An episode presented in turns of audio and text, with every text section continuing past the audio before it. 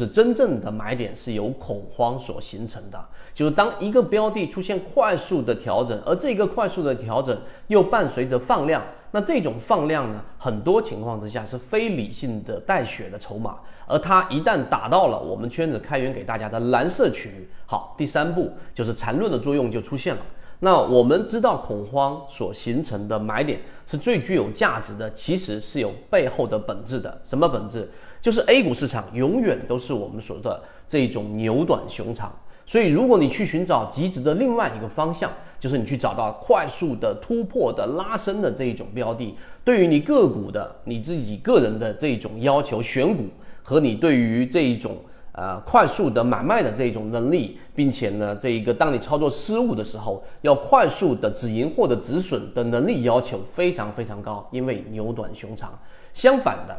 如果我们现在呃大家所用的交易模型到现在为止的高成功率是来自于我们把我们的成本放在非常低的位置，而这个低就是皮球下水的一个这种物理反弹，也就跌到了非理性的区域，你用时间来换空间，所以这是第三点。第四点，缠论刚才我们说它的本质是什么？作为这个视频的这个结尾。你会发现，缠论给我们去用这一个非常完整的交易系统，帮我们通过不同的级别，通过背驰来寻找一个标的在上涨或者在下跌过程当中的量能衰竭的非常态区域。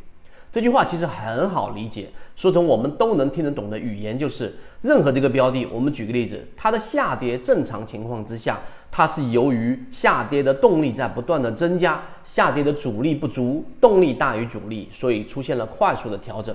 而缠论让我们看到的不仅仅是你看到的日线级别或者是分时图，而是你跳脱到不同的级别当中，例如说十五分钟级别我们常用的，例如说三十分钟级别，当它的下跌的速速率在不断不断的减弱的时候，在 MACD 它会形成背驰的现象。在我们所说的这一个呃这个活跃资金，它也会出现一个背驰的现象。所以当这种背驰现象一旦发生，这种就叫做非背驰类的这一种下跌之后的背驰。那这种背驰呢，就会形成了一个很明显的结论，就是下跌的量能在衰竭了。那这个时候呢，你可以从十五分钟级别或者是日线级别上找到一个类型的买点。那么这个位置上呢，它不一定是，或者说很大概率上，它并不是 V 字形的底部，也不是我们说的左侧交易。因为左侧交易的话，你所面临的风险是会遇到缠论里面所说的下跌盘整下跌，就是下跌的延续。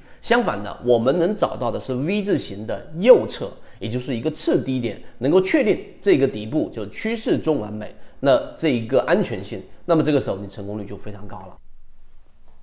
今天的分享就到这里，想要进入圈子一起进化学习，可以加我朋友圈 SD 八幺八幺二，有完整版的视频专栏分享给大家。希望今天的三分钟对你来说有所帮助，和你一起终身进化。